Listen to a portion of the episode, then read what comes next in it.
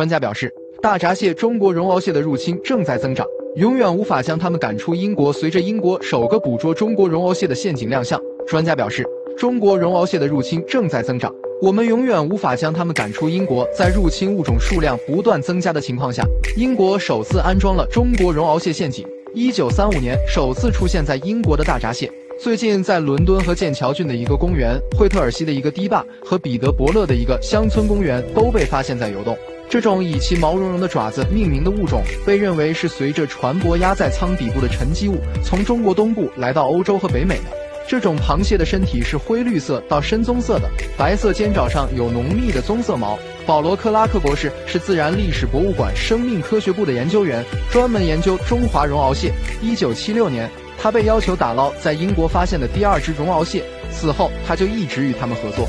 克拉克博士说，它们的数量正在上升，因为它们的生活史非常不寻常。在向下游迁徙后，成年雌鱼可能会产下三次卵，每次产卵的卵数可以在五十万到一百万之间，这就是它们在河口孵化的幼虫数量。当然，并不是所有的幼虫都会发育成幼蟹再回到上游，但是，一旦这个物种定居下来，就很难消灭它了。自2016年以来，这种以毛茸茸的爪子命名的物种被归类为在英国广泛分布的物种。根据自然历史博物馆的中华绒螯蟹观察，到目前为止已经提交了八百多项记录，这证实了这种生物正在英国各地蔓延。它们的互动地图显示，英国各地都有这种螃蟹的踪影。包括伦敦、纽卡斯尔、曼彻斯特、斯旺西、格拉斯哥和布莱顿。安迪利奇菲尔德说，上周五他在伦敦西南部的布什公园遛狗时看到了一只螃蟹。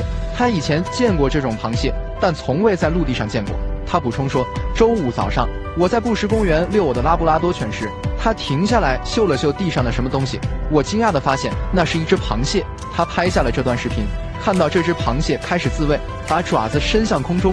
上个月底，在亨廷顿附近的皇家鸟类保护协会芬德雷顿自然保护区，人们发现了其中一只生物。